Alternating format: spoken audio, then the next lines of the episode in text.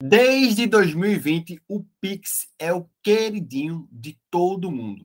Sem dúvidas, ele foi uma das melhores coisas que já aconteceram no Brasil em termos de tecnologia. Mas agora vem as mudanças em 2023. Novas regras já estão valendo desde janeiro. E se você quer saber se você vai ser taxado, quais são as novas mudanças ou que vai ficar diferente no Pix nesse ano, fica comigo até o final desse vídeo. Eu sou Davidson Barbosa, sou educador financeiro e autor de um dos livros mais vendidos em finanças na Amazon Brasil, Os Oito Hábitos dos Pré-Ricos e Pré-Ricas. Se você está aqui é porque você gosta de finanças e investimentos, deixe seu legal e compartilhe esse vídeo com mais uma pessoa.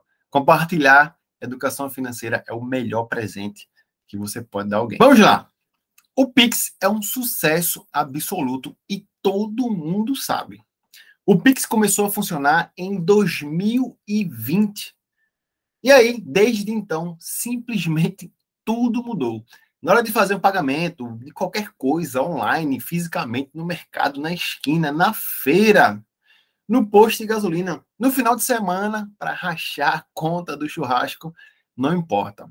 Todo mundo curte e usa o Pix. É o sistema do Banco Central brasileiro que funciona 24 horas por dia, 7 dias por semana. Ele faz transferências praticamente instantâneas para chaves personalizadas de pessoa para pessoa e o dinheiro cai na conta de cada um de forma automática. Só para você ter ideia, em dezembro de 2022 foram mais de 4 milhões de transações em um único dia. Esse foi o recorde absoluto do Pix. Só que já se passaram dois anos da criação do Pix e ele veio funcionando com algumas limitações. E agora vieram de vez as mudanças. Se liga nas novas regras que já estão valendo desde o dia 2 de janeiro. A primeira grande novidade do Pix para 2023 é a questão das transferências. Não vão mais ter limite de grana por vez. Agora você pode transferir basicamente todo o dinheiro que você tiver, sem nenhuma limitação. É isso mesmo que você ouviu. Os bancos não podem mais impor limites nas transações diárias. A restriçãozinha vai ser só do horário. Para contas PJ, Aí não, aí é cada um por si. Cada empresa é responsável por impor limites nos seus próprios, nas suas próprias transações, beleza? Como eu falei, a restrição era do horário noturno. E até dezembro de 2022, o horário para as transações noturnas era o limite de 8 horas da noite. Agora o limite ficou a partir das 22 horas. Ou seja, existia uma, uma limitação existe uma limitação e continua existindo uma limitação para as transações noturnas, só que antes iniciava às 8 e agora os limites só vão iniciar a partir das 22 horas. Com certeza, isso garante muita flexibilidade. O sistema bancário que está com meu dinheiro, com o seu dinheiro, não poderia estar limitando, mas o Pix veio com essa mudança tecnológica para ajudar de acordo com o estudo que foi feito nos últimos dois anos, tentando entender melhor o comportamento do brasileiro e foi flexibilizando. Inclusive, essa questão do limite aí é uma questão de segurança, a gente vai ver na parte final desse vídeo. A modalidade mais interessante e mais inovadora que eu acho é justamente a modalidade do Pix Saque, do Pix troco e também sofreram atualizações. Antes, durante o dia, o limite era de 500 reais, agora passou a ser 3 mil reais. E o limite noturno era de 100 e passou para 500 reais. Como que funciona o Pix Saque, o Pix Troco? Assim, você vai no estabelecimento à noite, né? Vai fazer um lanche, jantar com alguém, e lá você gastou 50 reais entre comida e bebida.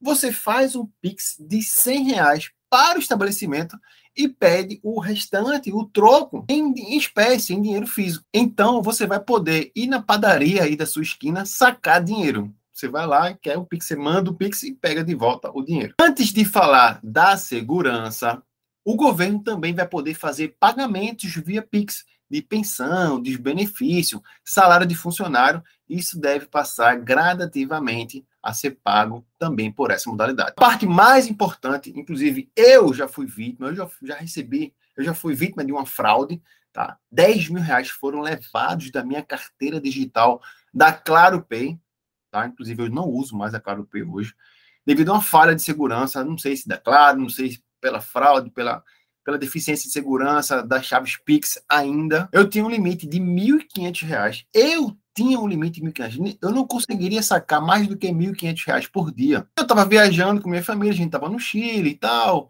muita neve, a gente não, eu não olhava o aplicativo, né? E detalhe, todas as transações chegavam a mensagem de SMS, só que eu estava em outro país, não tinha rede do, do, do meu aparelho. E aí o que aconteceu? Quando eu cheguei no Brasil, que eu fui lá, 10 mil reais tinha sumido de uma única vez no Pix, como se o meu limite era apenas de 1.500 reais, né? Realmente foi uma fraude e eu vou tentar deixar aqui é, no vídeo como que eu fiz para resgatar esse dinheiro, qual foi o passo a passo, as medidas que eu tomei, que eu fiz para reaver esse dinheiro. Se você, porventura, passou, conhece alguém que tá, recebeu alguma fraude no Pix, vou deixar um vídeo por aqui, eu já deixei, não sei. Você clica lá e caminha esse vídeo também para essa pessoa, tá bom? Vamos falar sobre a segurança, que é a parte importantíssima, né? Agora, com esses 100 limites que a gente está passando, é importante a gente tomar medidas de segurança e, regra geral, você deve impor os limites e não ficar sem limite. Você vai no seu banco, cadastra lá o limite diário, noturno, um limite que você faz transações do dia a dia corriqueiro. Não, não adianta deixar o limite aberto lá, né? Por favor. Dependendo de como for as suas transações, a sua velocidade, a quantidade de dinheiro que você movimenta, você pode ter um segundo telefone, deixar esse telefone em casa ou no trabalho, no escritório, e não perambular com esse telefone por aí. E aí sim, em casa você vai lá e faz uma transação maior, ou faz um resgate maior, movimenta um dinheiro maior. Mas se você usa dia a dia, está andando no carro, no trânsito, você é assaltado, perde o telefone, a pessoa pode ir lá e fazer um, um, um Pix bem maior do que você é, tinha interesse, né? Ou fazer um resgate do investimento e fazer a transação. Então, nesse telefone que você vai andar no dia a dia, pelo menos é assim que eu falo, né? Com os meus alunos, com os meus mentorados que eu faço atendimento, que eles tenham no dia a dia um telefone para uma conta do banco habilitada que possa movimentar ali, sei lá, mil, dois mil reais por dia, alguma coisa assim. Mas alguma coisa que pode fazer um estrago maior, 10, 15 mil reais, esse telefone poderia ficar em casa, habilitado, com o duplo fator e tudo mais. Obviamente que se você for, nessa, for preciso fazer uma transação com um limite muito maior do que era esperado aí, você né, vai solicitar no banco uma alteração do limite, vai esperar 24, 48 horas e depois faz essa transação. Ninguém vai morrer do dia para a noite, algo de 24 horas, 48 horas, o banco já libera o seu limite, você pode fazer a transação do tamanho que você quiser. E por fim, uma dica importantíssima aqui, que eu acredito que seja legal, essa, esse duplo fator de autenticação que muitas vezes acontece no, SMS, no, no, no, no WhatsApp, nos bancos, essa coisa. Uma sugestão é você deixar essa duplo, esse duplo fator por SMS. Por quê? Porque por SMS você já pode bloquear a linha direto e aí o meliante lá que vai querer fazer as transações vai precisar do duplo fator via SMS e a linha já vai estar bloqueada. Ele não vai conseguir fazer, ele não vai receber SMS para liberar as autenticações e fazer as transações. Então, essa é uma dica importante. Faz o seguinte agora, você deixa um comentário do que você achou dessas mudanças do Pix que você, se, se foi melhor, se foi pior, o que é que você sugeria de mudança também para o Banco Central habilitar, atualizar o funcionamento do Pix.